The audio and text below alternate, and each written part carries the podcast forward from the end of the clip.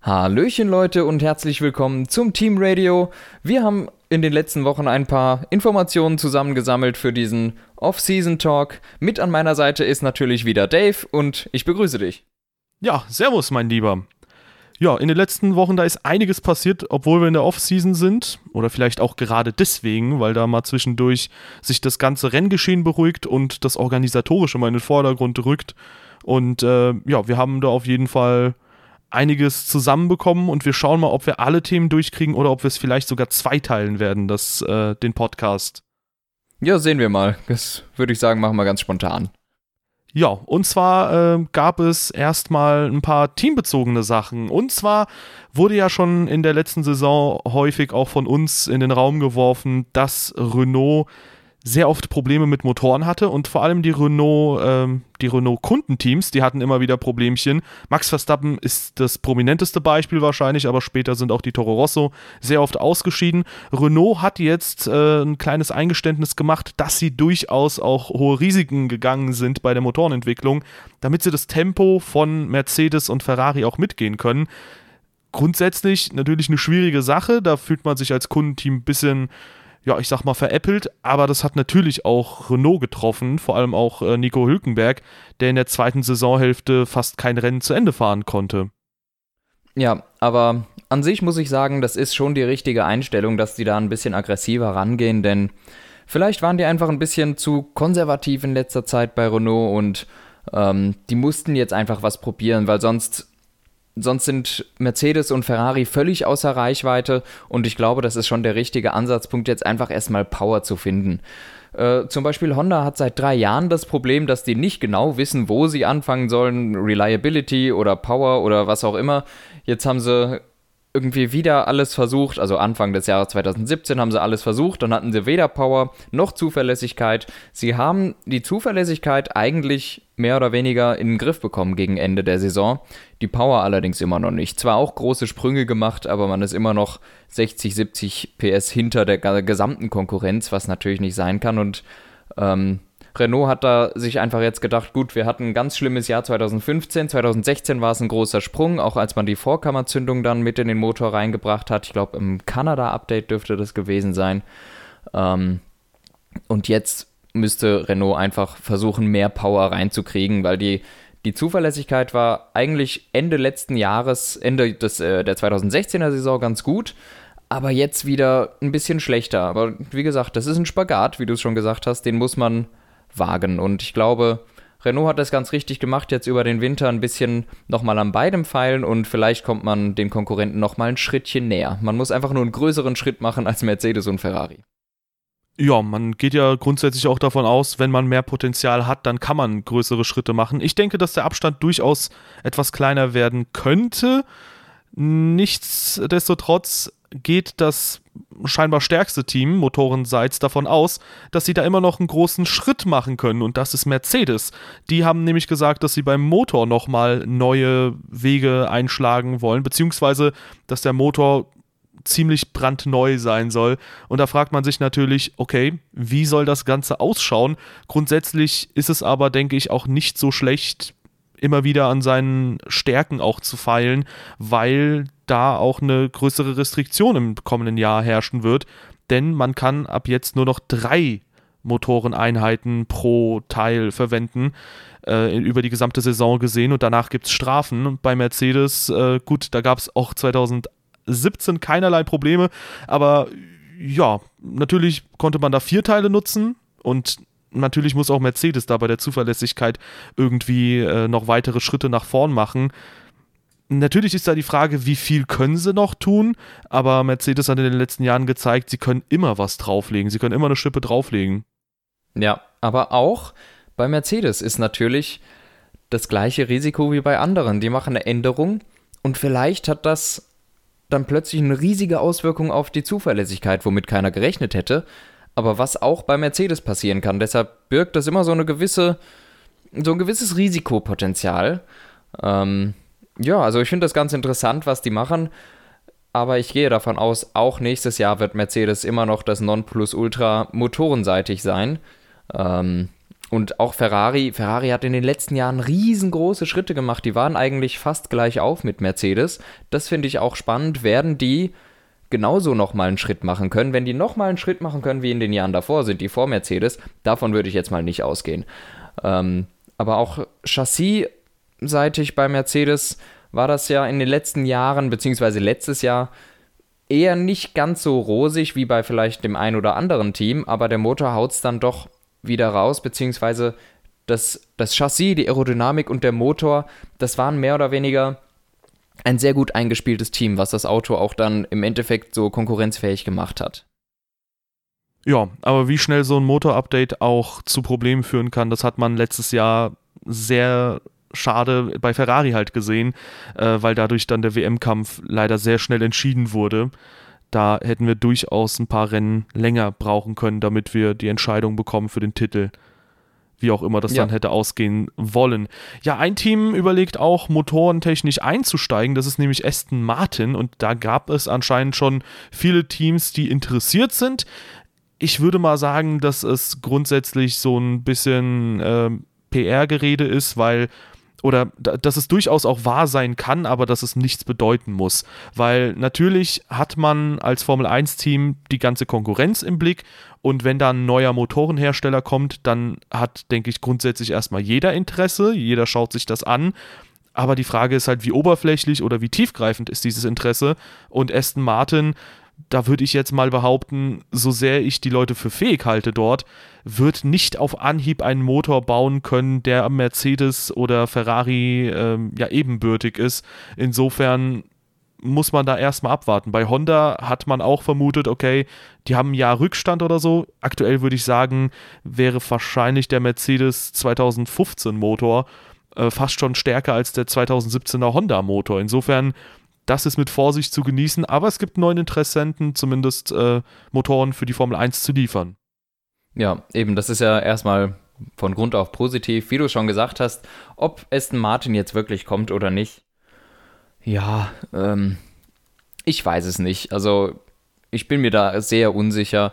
Die Kooperation mit Red Bull ist ja schon da, jedenfalls vom Titel her. Und es wäre eigentlich ein ganz logischer Schritt, aber warum sollte Aston Martin das tun? Das ist eigentlich nicht deren Absatzmarkt, aber wer weiß. Ähm, es wäre jedenfalls gut, noch einen Motorenhersteller reinzubekommen, weil wer weiß, wie lange Honda dabei bleibt. Ja, das würde ich auch sagen. Ich denke, Honda ist da schon das große Fragezeichen, was da im Raum steht, weil man hat sich nicht umsonst Honda für, äh, für Toro Rosso gesichert aus Sicht von Red Bull. Und ich denke, da möchte man einfach viele Varianten und äh, Alternativen haben, auf die man dann äh, umswitchen kann, wenn es dann irgendwie mit einem Hersteller nicht funktioniert. Ja. Ja.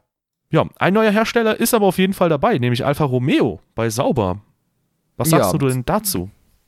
Zwar natürlich in dieser Hinsicht auch wieder nur als Titelsponsor, also die, die Motoren heißen wahrscheinlich Alfa Romeo oder sowas. Ich weiß nicht genau, wie das funktioniert. Könnte sein, dass ich da falsch liege. Aber es sind de facto die Ferrari-Motoren. Und zwar die aktuellen, glaube ich. Also keine alten, so wie es letztes Jahr war. Ähm, ja, äh, finde ich klasse. Alfa Romeo hat eine große Tradition auch in der Formel 1 und allgemeinem Motorsport. Äh, finde ich großartig. Und ja, kann ich kann ich dem nur Positiven abgewinnen und ich freue mich auch auf das Design. Das sieht bestimmt richtig cool aus. Ja, zu der Fahrerpaarung haben wir da schon mal was gesagt zu oder äh, wie ist er denn? Zu? Leclerc Ericsson? Ja. Also ich denke, auf einen der beiden freuen wir uns sehr ja. und Leclerc, Leclerc, ja genau, Leclerc kann vielleicht auch überzeugen. nee, ähm, ja, natürlich ist äh, Leclerc ein Kandidat, bei dem man sich überlegt, okay, wird der da gut so ein bisschen wie in der Formel 2 aufräumen können. Warten wir einfach mal ab. Also wenn der richtig überzeugt, dann glaube ich, können wir für Ferrari bald einen äh, neuen Fahrer neben Sebastian Vettel sehen. Warten wir da aber erstmal ja. ab.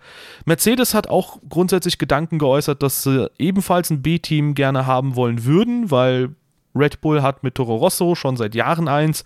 Ferrari hat nun mit Haas so halbwegs ein B-Team, sag ich mal und darüber hinaus natürlich jetzt mit Sauber Alfa Romeo ein Team, was naja, als B-Team eingestuft werden kann. Mercedes überlegt ebenfalls, äh, mit einem B-Team da einzusteigen. Ich fände das jetzt so ein bisschen schwierig tatsächlich, weil man hat es ja im Moment schon, dass die Top-Teams ihre Fahrer, ihre Nachwuchstalente bei anderen Teams parken. Ja, so ein Esteban Ocon zum Beispiel bei Force India. So gesehen kann man das halbwegs als B-Team sehen, meiner Meinung nach. Aber ich fände es halt jetzt blöd, wenn es irgendwie bald fünf große Teams gibt und die haben dann fünf B-Teams und das ist dann die Formel 1, weil die privaten ja. Teams, die gehören einfach immer dazu. Ja, um genau zu sein, finde ich das ganze Konzept von B-Teams nicht gut.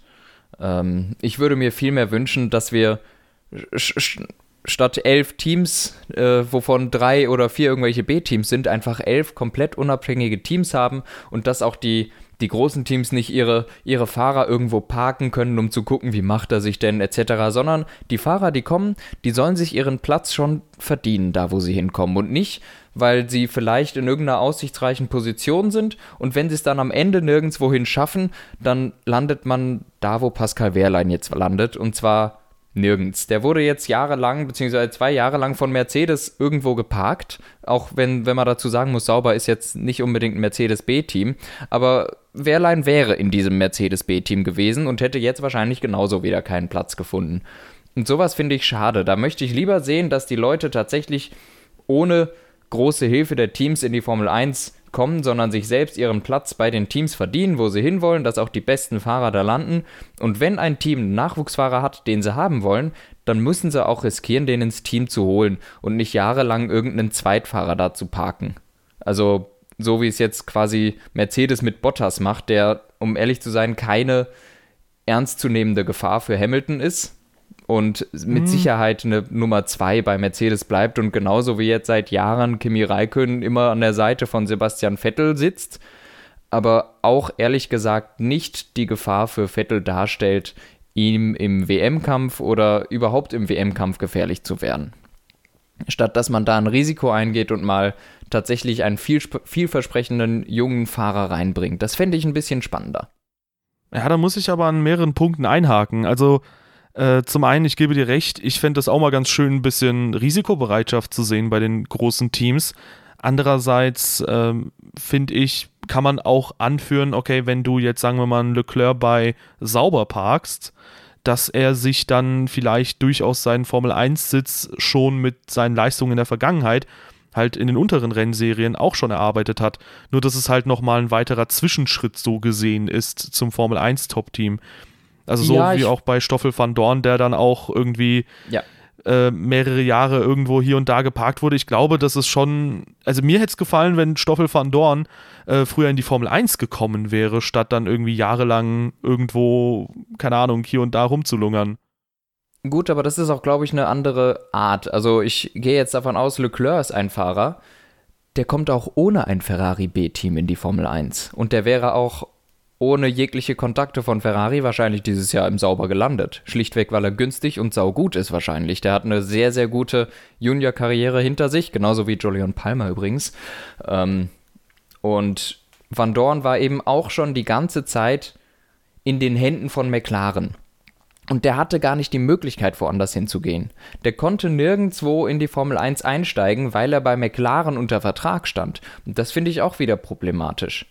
Das heißt, diejenigen, die dann kein B-Team haben, die Teams, so wie McLaren zum Beispiel, da kommen die dann überhaupt nicht in die Formel 1, weil die anderen kleinen Teams alle schon unter die Fittiche der großen Teams gelandet sind. Ja, aber McLaren ist jetzt auch kein kleines Team. Die hätten ja grundsätzlich auch sagen können, hey, sauber, äh, wir geben euch unsere Honda-Motoren. Nee, Quatsch. Äh, die hätten ja sagen können, hey, äh, Leute bei sauber, äh, vielleicht solltet ihr euch diesen oder jenen Fahrer von uns mal anschauen. Oder, also du hättest ja theoretisch als McLaren-Team äh, dasselbe machen können wie Ferrari und Co. Und ich glaube, wir hätten beide sehr viel lieber Stoffel van Dorn früher in der Formel 1 gesehen, statt dann irgendwie erst 2016 in einem Rennen und 2017 jetzt mal in der gesamten Saison. Also ich denke schon, dass das durchaus ein Konzept sein kann, was aufgehen kann. Nur fände ich es halt blöd, wenn. Also ich habe ich hab grundsätzlich nichts gegen B-Teams. Ich finde Toro Rosso zum Beispiel auch sehr schön als Team. Die bringen sehr viel Schwung da im Mittelfeld mit rein. Aber ich ich würde dich dahingehend unterstützen, dass man sagt, hey, ich hätte jetzt lieber zehn unterschiedliche Teams statt äh, fünf A- und fünf B-Teams. Aber wenn jetzt, sagen wir mal, Mercedes nochmal mit einem B-Team einsteigen wollen würde und dann das äh, elfte Team stellt, dann fände ich das jetzt nicht so kritisch, weil das ist dann halt, also ich denke, dass es auch früher so in etwa war, nur halt nicht teamgebunden, dass dann zum Beispiel Fahrer XY in die Formel 1 gekommen ist, wahrscheinlich auch teilweise durch Fahrernachwuchsprogramme oder damals war es wahrscheinlich nicht ganz so ausgeprägt und dass die dann sehr schnell von den großen Teams abgeworben wurden. Also da ist ja die Parallele sehr groß, nur dass es halt äh, ja keine Teams gab, die die Fahrer unterstützt haben, sondern da ist ein Fernando Alonso zum Beispiel ein Jahr zu Minardi gekommen und dann ist er ähm, ja zu einem Top-Team gegangen. Erstmal in eine Testfahrerrolle, aber ja, ist richtig.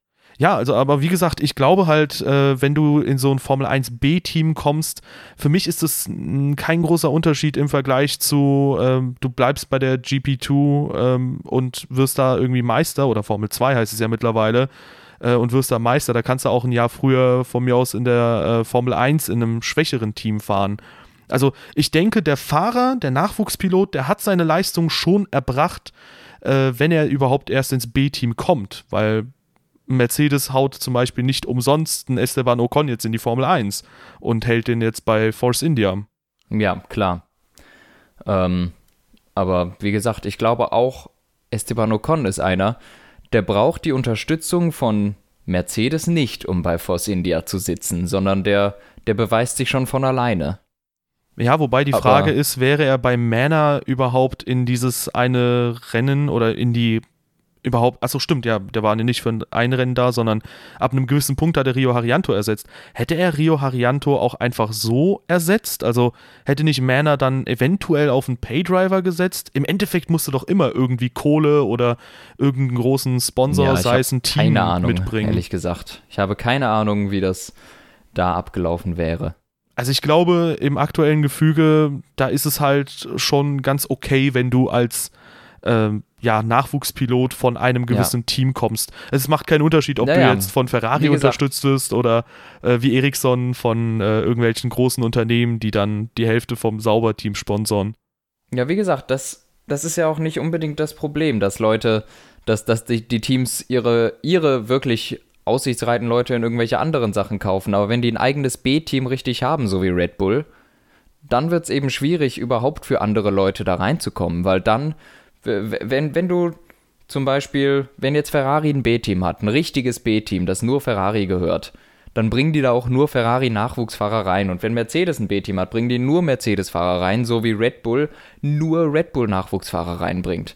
Und das macht einfach den Markt ganz klein und es gibt nur noch sehr wenige Teams, in die Fahrer aufsteigen können, die nicht schon zu einem Team gehören.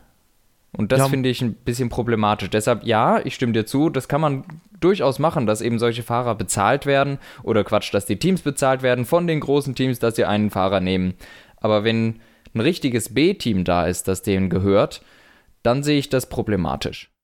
Ja, also gut, da sind wir uns auf jeden Fall einig, weil, wie gesagt, ich hätte jetzt Mercedes, äh, das Mercedes B-Team, sagen wir von mir aus Smart, habe ich auch mal gelesen als Gag. das finde ich echt super ähm, ja, wenn Smart, sagen wir, als elftes Team in die Formel 1 einsteigen würde, ich fände es sehr lustig, sehr interessant.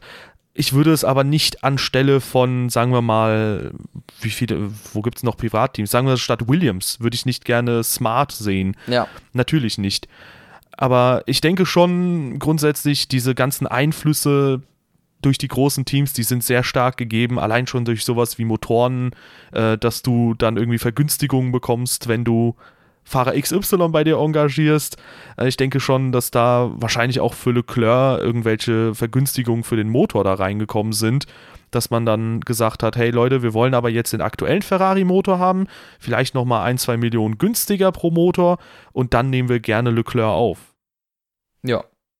Aber gut, ähm, ein weiterer Punkt, wo ich nicht ganz einhaken würde, wäre, dass Bottas als klare Nummer zwei äh, gehandelt werden kann, weil ich denke, da hat er 2017 an der einen oder anderen Stelle schon ein anderes Zeichen gesetzt. Natürlich hast du recht, wenn du dir die Saison im Gesamtverlauf beobachtest, aber ich denke schon, dass wir da mit einem etwas vielversprechenderen Lauf 2018 eine spannende Saison sehen können. Ja, da sehen wir mal. Also ich glaube auch in Zukunft hat Bottas keine Chance gegen Lewis Hamilton, aber ich ja, werde ich, natürlich gerne eines Besseren belehrt dahingehend. Ich, ich denke halt, dass Mercedes einen anderen Ansatz verfolgt als zum Beispiel Ferrari. Denen ist ja die KWM die wichtigste Sache. Und ja. natürlich wollen die nicht sowas wie Hamilton-Rosberg nochmal haben. Aber ich denke, also ich finde es ja interessant, dass überhaupt Hamilton mit Bottas so gut klarkommt, noch bevor klar war, wie die Hackordnung im Team ist. Und ähm, ich denke, wenn die beiden harmonieren, dann hätte Mercedes auch nichts dagegen, dass äh, also wenn die beiden Mercedes-Fahrer, jetzt nicht auf Hamilton und Bottas speziell bezogen, wenn die beiden Mercedes-Fahrer harmonieren, dann glaube ich schon, dass Mercedes die letzten sind, die dann sagen, nee, wir wollen aber nicht zwei gleich starke Fahrer im Team haben, weil denen ist die KWM die wichtigste. Ja, ja, das stimmt. Aber warten wir mal ab. Bottas ja. hat auf jeden Fall ein bisschen Zeit zu überzeugen im Mercedes, bei dem es zumindest scheint es so, kein neues Konzept geben soll hinsichtlich der Fahrzeugbauweise. Beim Motor scheinbar schon, wo sie ohnehin schon sehr gut sind. Beim äh, Fahrzeugchassis, wo du schon gesagt hast, okay, die geraten langsam aber sicher an die Grenzen, da wollen sie scheinbar beim selben Konzept bleiben. Ja, das ist so ein bisschen durchgesickert. Mir nicht ganz verständlich, weil das Auto hat ja doch so seine Tücken gehabt, besonders auf langsamen Kursen. Und man hat es ewig lang nicht verstanden. Allerdings war doch jetzt auch äh, besonders Abu Dhabi so ein Zeig, hm, das Konzept funktioniert doch auch auf den Kursen, die Mercedes eigentlich nicht liegen sollten, und zwar richtig gut. Äh, ich gehe stark davon aus, dass es ein ganz klein wenig kürzer sein wird. Nochmal so ein Bus kann ich mir nicht vorstellen. Ähm, aber es handelt sich dann vielleicht um ein, zwei Zentimeter Radstand. Ähm, es wird auch wieder flach sein anscheinend. Also der Rake wird nicht höher. Das Auto hat wieder wahrscheinlich 0,9, 0,8 Grad ähm, Rake. Und beim Ferrari allerdings haben wir seltsamerweise die Änderung, die ja eigentlich, ja, hatten sie das beste Chassis, jedenfalls Anfang der Saison hatten sie das beste Chassis, wurden dann wahrscheinlich von Red Bull überholt. Ähm, die aber passen sich an, damit sie auf schnellen Kurven besser sind, und zwar Richtung Mercedes. Das Auto soll länger werden und ich glaube, die schönen Sidepods verschwinden auch, weil die natürlich den riesigen Luftwiderstand machen, weshalb der Ferrari auf der Geraden nicht so top war. Ähm, das heißt, wir haben wahrscheinlich wieder etwas konventionellere äh, Sidepods, könnte ich mir vorstellen. Und das Auto wird länger. Es wird tatsächlich mehr Richtung Mercedes gehen, anscheinend. Ja, bei Mercedes gab es auch so einen kleinen Teaser, wo man zumindest den unteren Teil eines Fahrzeugs sehen konnte, eines Formel-1-Fahrzeugs. Man könnte jetzt vermuten, dass es das 2018er Fahrzeug ist. Da, hat man es auch gesehen. Der Anstellwinkel vom Fahrzeug, also Rake, äh, ist quasi wie verändert sich das Fahrzeug von vorne nach hinten in der Höhe und um, das müsste man dann in Grad für die Leute, die es, ähm, ja, die relativ neu bei uns sind. Ja, also wenn Mercedes dieses Konzept fährt, fände ich das grundsätzlich ziemlich interessant und Ferrari, wenn die das Konzept auch jetzt verfolgen, das würde mich irgendwie überraschen, weil Red Bull hat ja scheinbar das mitbeste Chassis jetzt mittlerweile. Also am Anfang der Saison da brauchen wir nicht drüber zu diskutieren, das war schwach. Aber im Laufe der Saison hat sich das Ganze so stark geändert, dass ich eigentlich gedacht hätte, okay, Red Bull wird da vielleicht so ein bisschen jetzt äh, wieder Vorreiter und Vorbild für die anderen Teams, aber vielleicht hat man mit der Fahrzeugentwicklung schon angefangen, als noch nicht klar war, dass Red Bull so gut werden würde. Interessanterweise hat sich das Fahrzeug optisch so gut wie gar nicht verändert beim Red Bull und äh, trotzdem haben die so Schritte nach vorne gemacht keine Ahnung, ich denke, dass das sehr interessant werden dürfte. Ich bin da auf jeden Fall schon auf die neue Saison gespannt. Ferrari scheint jetzt aber wahrscheinlich immer noch zwischen Red Bull und Mercedes zu stehen, nur sich da auf diesem, äh, ich sag mal, auf diesem Zahlenstrahl so ein bisschen mehr in Richtung Mercedes zu bewegen, wie, wie ja. ich so höre. Ja, sie waren ja letztes Jahr sehr ähnlich mit Red Bull, ähm, weil Red Bull ja mit dem Rake runtergehen musste, nachdem äh, das aktive Fahrwerk verboten wurde. Ähm, aber ja, sie sind jetzt, also Ferrari ist das ganze Jahr 1,55 Grad gefahren an Rake. Also sie waren hinten, vorne 17 mm tief und hinten 120 mm hoch. Ne?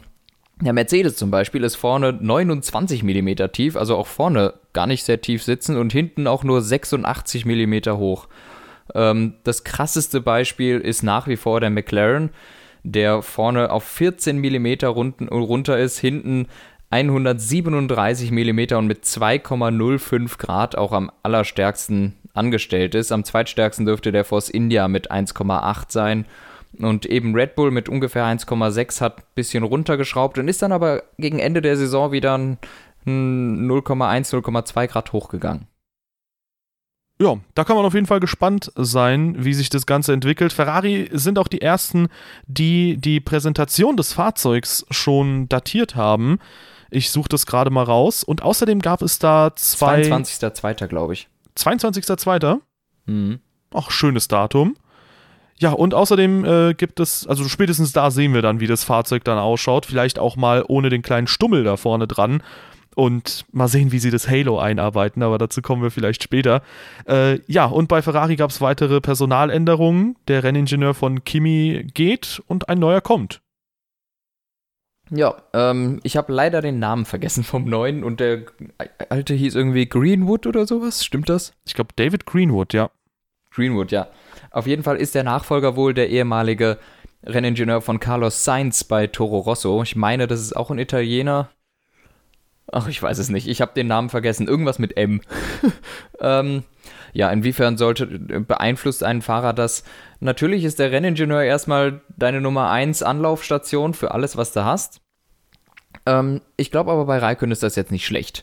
Der hatte wieder eher ein mittelmäßiges Jahr hinter sich und so ein kleiner Neustart auch, was den Ingenieur angeht, tut ihm vielleicht ganz gut. Ich halte das für eine gute Sache. Ähm, es könnte vielleicht auch Aufschwung geben für ihn.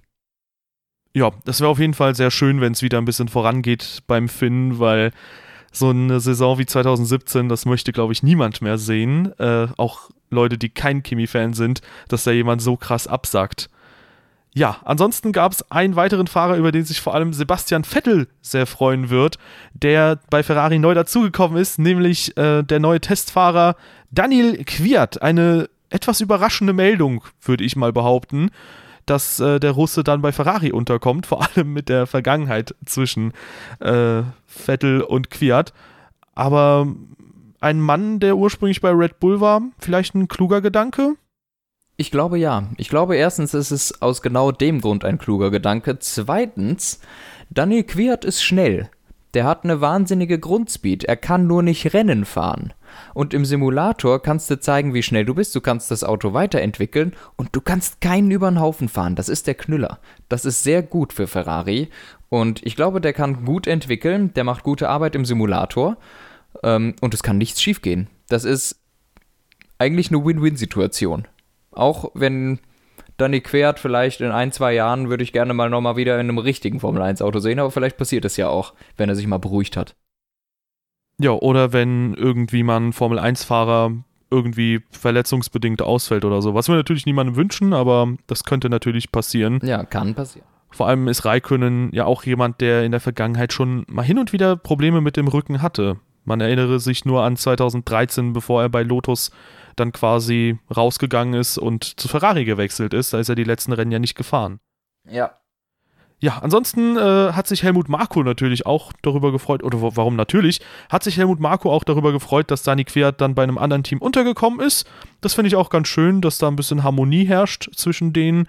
Und ähm, ja, ein bisschen Harmonie hoffentlich herrscht auch bei äh, Williams und Massa, denn Massa ist ja ich würde mal sagen, 2016 sehr erleichtert gewesen, als es dann mit seiner Karriere scheinbar äh, zu Ende ging. Und 2017 wirkte er ein bisschen angefressen gefühlt.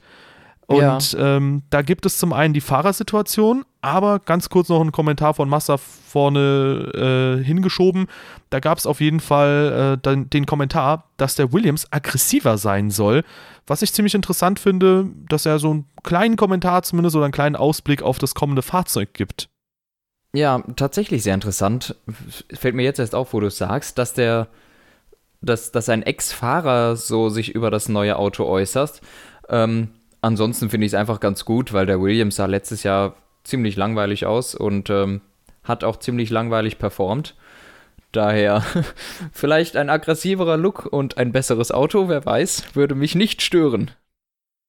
Ja, definitiv nicht. Aber ansonsten äh, finde ich es auch deswegen interessant, dass sich der in Anführungszeichen Ex-Fahrer jetzt zum Auto äußert, weil ich mir denke, okay, wie viel weiß Felipe Massa über das neue Auto? Ich meine, es dürfte für Williams doch relativ früh klar gewesen sein, okay, wenn wir jetzt Massa in Rente schicken, dann ist es möglich, dass er nicht wiederkommt. Ähm, oder Vielleicht wechselt auch Massa das Team, vielleicht will man da einen Fahrer nicht unbedingt das aktuelle oder das kommende Fahrzeug sehen lassen. Äh, vielleicht ist Massa da noch in den Fahrergesprächen drin bei Williams. Williams hat ja selbst gesagt, sie wollen sich bis Januar noch Zeit lassen. Wäre mal so langsam aber sicher Zeit, dass man sich da entschließt, wen man nimmt. Ähm, da wurden ja sehr oft Sirotkin und Kubica genannt. Der russische Nachwuchspilot und äh, ja, der polnische ich sag mal, ich sag mal, das polnische Talent, was nie in die Sphären gekommen ist, die er wahrscheinlich verdient hätte. Ja, ich bin gerade am überlegen, ist die Sache nicht schon durch? Die Fahrersache? Nee, da hat sich ja. Williams tatsächlich schon äh, noch oder noch nicht geäußert. Ach, tatsächlich, ich lese gerade, das ist immer noch nur ein, ein Rumor, also ein, ein Gerücht. Ja, also ja, ich halte es auch nicht für allzu unwahrscheinlich, dass Raikönnen mit seinem äh, Beitrag in der Pressekonferenz recht hatte. Ja, warten wir mal, bis wir Wasser in der nächsten Saison wiedersehen oder ob wir ihn wiedersehen. Erst dann kann ja. ich sagen, wie der Abschied äh, von Massa war. Also vielleicht wird es Massa, aber natürlich stehen die zwei Namen Kubica, Sirotkin groß im Raum. Ja, ich also denke, ich, da braucht man Insight, also da muss man irgendwie Insiderwissen haben, damit man bewerten kann, okay, wer wäre denn die beste Möglichkeit für Williams? Ja, aber sagen wir es mal so, ich würde jetzt mal stark davon ausgehen, dass es auf Sirotkin hinauslaufen wird. Ähm, jetzt ohne Wertung das Ganze mal gesagt, aber ich glaube, das wird es wohl am Ende werden. Ja, also was man sagen kann tatsächlich ist, dass beide in gewisser Weise Paydriver wären. Bei Kubica mhm. gab es, glaube ich, den Sponsor, der gesagt hat, dass er pro Rennen eine Million dazu zahlen würde. Genau. Ähm, ja, also grundsätzlich denke ich, beides wäre eine Möglichkeit, beides wäre irgendwie eine legitime Möglichkeit. Ich finde es aber ein bisschen schade, dass Williams sich dann doch äh, ja nicht irgendeinen Fahrer gekrallt hat, der dann doch äh, vielleicht ein bisschen fahrerisch mehr überzeugen kann, weil es wirkt im Moment so ein bisschen, als würde der mit dem größten Kontostand bei Williams am, im, äh, am höchsten im Kurs stehen. Massa ist natürlich jetzt auch nicht unbedingt ein absoluter Topfahrer mit seinem aktuell vorangeschrittenen Alter.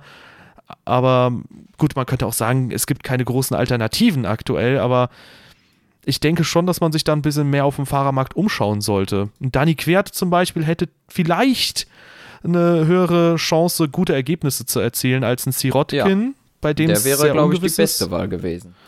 Ja, also Sirotkin, da ist ja ungewiss, wie der fahren wird. Und äh, Robert Kubica, auch da große Fragezeichen, kann er eine Saison überstehen, ausdauertechnisch. Mhm. Ja, das werden wir wohl möglicherweise alles nie erfahren, sondern wir werden nur zu einem davon tatsächlich Antworten kriegen.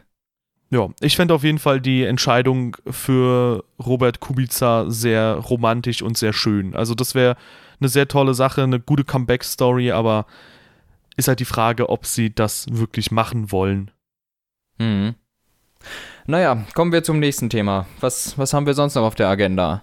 Ja, Force India. Die wollen eventuell komplett nach Silverstone ziehen, denn im Moment haben sie den Windkanal in Köln von Toyota.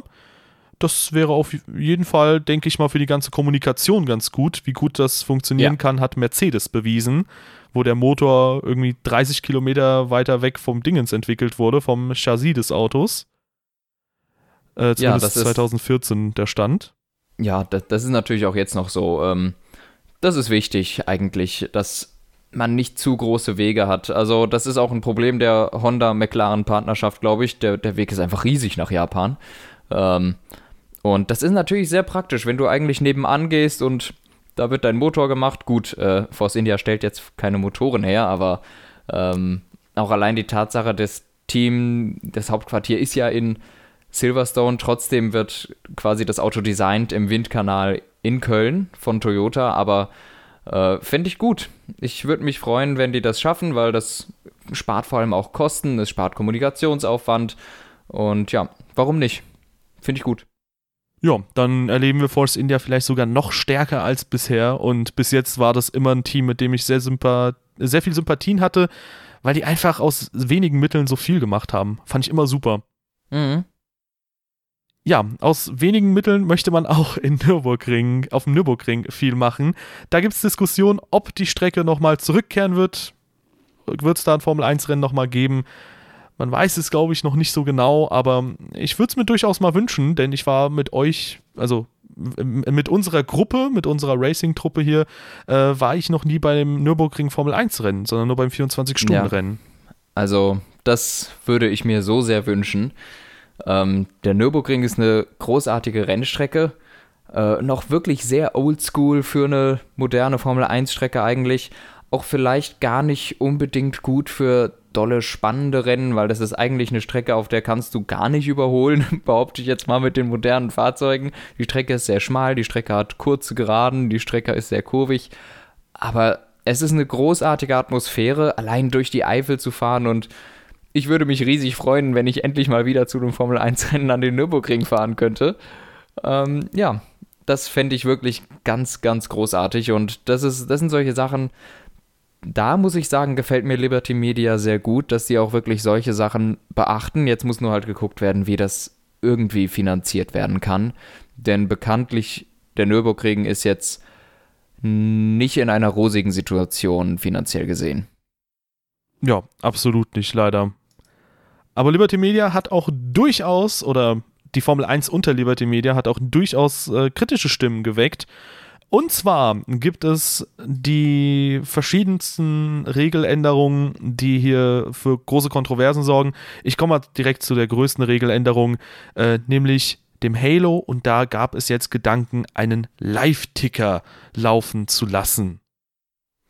Ja, also wir waren uns vorhin nicht ganz sicher, was das ist und ich, ich weiß auch immer noch nicht, was die sich genau darunter vorstellen. Wie willst du da einen Live-Ticker, willst du da irgendwie Positionen da reinmachen und vor allem für wen. Die Fahrer können das Ding ja sowieso nicht sehen und die Fernsehperspektive braucht diesen Ticker nicht von Fahrerposition oder so, weil das sowieso unten immer durchläuft oder an der Seite da ist. Ich halte das für mehr oder weniger nutzlos. Ich weiß nicht, was die da draufpacken wollen. Ähm, und die Teams wünschen sich da, glaube ich, auch äh, Werbefläche für Sponsoren, weil das ist natürlich wunderbar in der Onboard-Perspektive, wenn das da riesig drauf ist. Ähm, ja, du hast dir vielleicht gerade eben nochmal durchgelesen. Ich habe nicht ganz geschnallt, was für ein Ticker das sein soll.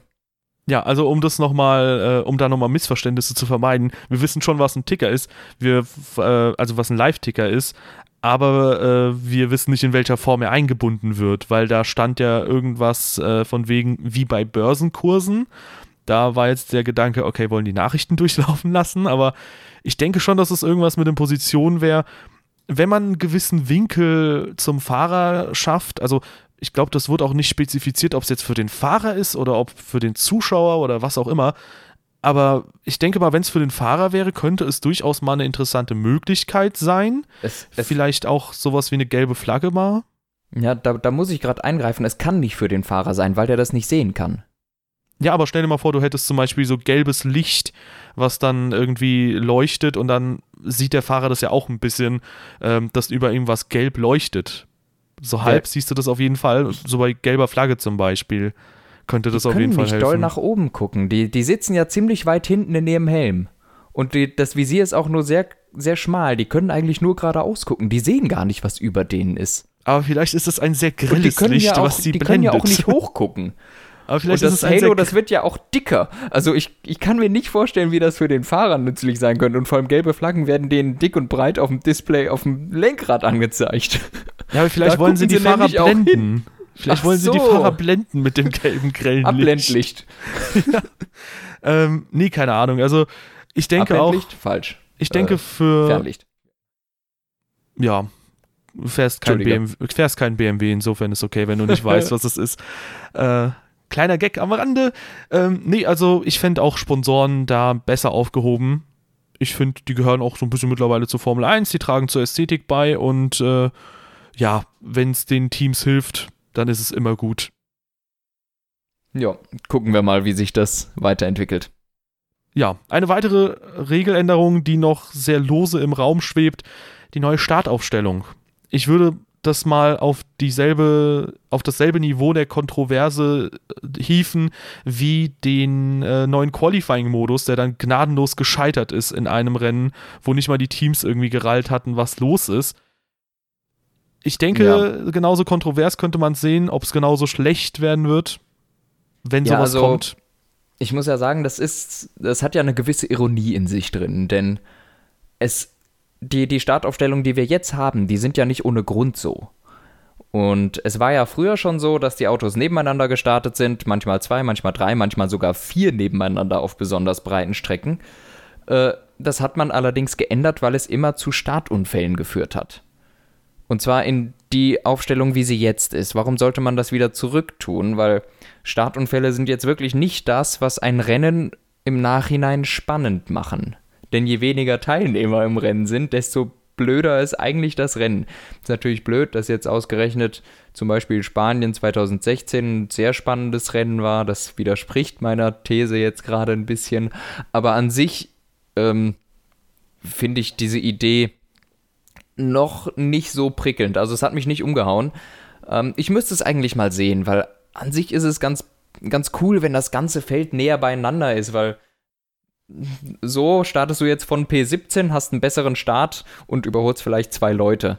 Wenn du sonst auf P17 startest, bist du schon mal von vornherein näher vorne dran. Und wenn du dann einen guten Start hast, kannst du vielleicht gleich vier Leute überholen und zwar alle, die in der Reihe vor dir waren oder so. Das finde ich ganz cool, aber ob das wirklich durchsetzbar ist, bin ich mir nicht sicher. Ich finde es zumindest gut, dass da sehr viel getestet wird. Ich würde aber das schon ein bisschen schade finden, weil ich finde, bei sowas ist die Pole Position dann nichts wert also oder weniger wert, deutlich weniger wert, weil du neben jemandem startest und wenn du, sagen wir mal, die Außenbahn hast, aber gut wegkommst, besser wegkommst, du musst ja nur minimal besser wegkommen als der Polesetter und ja. hast dann direkt die Führung, äh, selbst wenn du dann irgendwie außen auf Platz 2 startest oder so und so musst du ja schon eine gewisse Zusatzleistung im Vergleich zu dem Polesetter erbringen, damit du vorbeikommst. Ich denke auch Startcrashes das wäre, das, das würde zu mehr Startcrashs führen. Grundsätzlich fände ich es ganz geil, wenn man mit einem geilen Start auch mehr Plätze gut machen könnte. Aber da könnte man ja, keine Ahnung, äh, sowas machen wie zum Beispiel die Autos 20 Sekunden länger dastehen zu lassen, damit die Reifen mehr abkühlen, äh, damit die Traktion geringer wird oder so. Ja, also keine Ahnung, ich finde ich find aber, das ist der falsche Ansatz zu sagen, die Autos starten nebeneinander. Ja, vielleicht ist das so. Auch wenn das mit der Pole Position, dann geht es halt nicht darum, als Erster zu starten, sondern in die erste Startreihe zu kommen. Ja, wobei ich finde find der Reiz, dass du da nochmal eine Trennung hast, ja. finde ich ganz schön, weil da geht es halt um den Rennsieg. Und um nochmal ja. auf Spanien zu sprechen zu kommen, ich finde, das könnte sogar deiner These durchaus zustimmen, wenn man äh, vielleicht Raikönnen noch im Rennen gehabt hätte. Vielleicht hätte der ja noch äh, Hamilton ein bisschen aufhalten können seinerseits und dann wäre es ein bisschen später spannend zwischen Vettel und Hamilton geworden und äh, vielleicht wäre es dann länger ungewiss gewesen, wie das Rennen ausgeht. Ja, ähm, ich habe zwar von Spanien 2016 geredet, aber. Ach so. Äh, ist okay. Ach so, ja, ja gut, äh, gut, das ist ein Sonderfall. Das ist ja. ein absoluter Sonderfall, da, ja. weil Mercedes da ausgeschieden ist. Ich glaube, wenn ja, die beiden eben. Red Bull ausgeschieden wären, hätte das keinen interessiert. Ja, Nee, an sich, äh, aber es stimmt schon. Ich glaube, es ist eigentlich wieder ein falscher Anpunkt, an, Ansatzpunkt, denn im Grunde, die Startaufstellungen sind ja nicht kaputt. Warum musst du etwas ändern, was nicht kaputt ist, so wie das Qualifying-System? Unser Qualifying-System ist sehr gut, das ist, man musste es nicht ändern. Ja, und vor allem ist es unser Qualifying-System. Ähm, ja, ich weiß, das, was wir haben aktuell. Gut, ansonsten, ähm, ich habe noch ein Thema, das habe ich gerade weggestrichen. Wollen wir das bereden oder wollen wir direkt zum letzten Thema kommen? Naja, da ich ja, da du ja jetzt alles rausgenommen hast, weiß ich gar nicht mehr, was die zwei übrig gebliebenen Themen waren. Ach so. so, das obere gestrichen, das untere, also über das obere könnte man vielleicht sogar einen ganzen Podcast machen. Ja, machen wir das letzte. Ähm, Jens Knopf äh, hat einen YouTube-Account, finde ich ganz cool. Ähm, Jens Knopf übersetzt Jensen Button und macht jetzt Vlogs und hat doch, glaube ich, schon einen oder so rausgehauen, oder? Äh, ja, der hat zu der japanischen Super GT, ich glaube, sogar einen zweiten schon rausgehauen. Den ich schau mal gerade. gar nicht gesehen. Ich schau mal gerade. Ähm, ein Video, es ist ein Video. Okay, ja, können wir auf jeden Fall auch nochmal verlinken.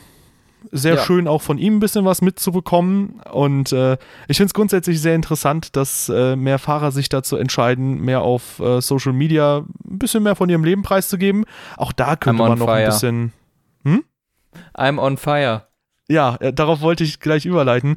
Äh, auch da kann man eigentlich noch mal äh, kurz einhaken. Das hatte ich gar nicht notiert, aber Kimi Räikkönen hat Instagram, yes, und mehr Postings als Lewis Hamilton, weil der alle Posts gelöscht hat. Ja, Lewis Hamilton macht gerade eine Social Media Pause. Mal ganz interessant. Ähm, ich glaube, der nimmt mal Abstand, erholt sich ein bisschen. Und ja, Kimi Räikkönen, das, das entwickelt sich, die, dieser Account entwickelt sich jetzt schon zu einem absoluten Klassiker. Ähm, und zwar nicht nur wegen der Bilder und der Sachen, die er postet, sondern die Hauptsache ist eigentlich der komische Kram, den er drunter schreibt. Also er postet so ein komisches Bild, wo er an einem Lagerfeuer sitzt oder sowas und irgendwie verträumt irgendwo hinguckt und schreibt drunter I'm on fire. Oder die, das, das Beste ist, er war, glaube ich, vor irgendeinem See, macht ein Selfie, guckt in eine Kamera. Ich weiß gar nicht, ob nee, der hat auf jeden Fall ein Selfie gemacht äh, und schreibt I master this selfie thing now too oder sowas. Also es ist, es ist total cool und man muss sich das immer so in Kimi Talk vorstellen, wie, wie er das aussprechen würde. I master this selfie thing now too. Es ist, es ist großartig und ich, ich kann es gar nicht abwarten, was da für ein was, was der für ein Kram während der Saison postet. Ich hoffe, der macht so weiter wie jetzt im Moment. Ja, aber auch da gibt es ein paar sehr, sehr interessante Eindrücke. Zum Beispiel alle Helme von ihm äh, oder eine ziemlich große Auswahl zumindest an äh, Ferrari und Sauber und McLaren-Helmen und so weiter und so fort. Fand ich Mhm. auch sehr geil, das Bild. Ja. Der 2014er Helm ist übrigens ganz unten im Regal. Da, wo er hingehört. ja. Ja, Aber ja, wahrscheinlich, es ist ganz cool. wahrscheinlich auch nach WM-Rängen oder so sortiert. Ja, aber komisch, dass man da die etwas schmutzigen Socken sieht. Nichtsdestotrotz, äh, Kimi Räikkönen auf Instagram kann man sich ja gerne mal anschauen. 360.000 Abonnenten hat er da jetzt schon. Wenn ihr ähm, irgendwelche heißen Bilder von uns sehen wollt, dann könnt ihr uns auf Twitter auf jeden Fall folgen. Ähm, ja gut, oder ich mit Dave Gaming bin eigentlich überall vertreten. Da könnt ihr mal auf den YouTube-Channel gucken. Nee, aber Jensen Button werden wir auch nochmal verlinken, definitiv. Ähm, da warten wir auch mal, was in Zukunft kommt. Und dem wünschen wir natürlich sehr viel Glück in seiner neuen Rennserie in der Super GT. Ja. Ja, wird sicher gut.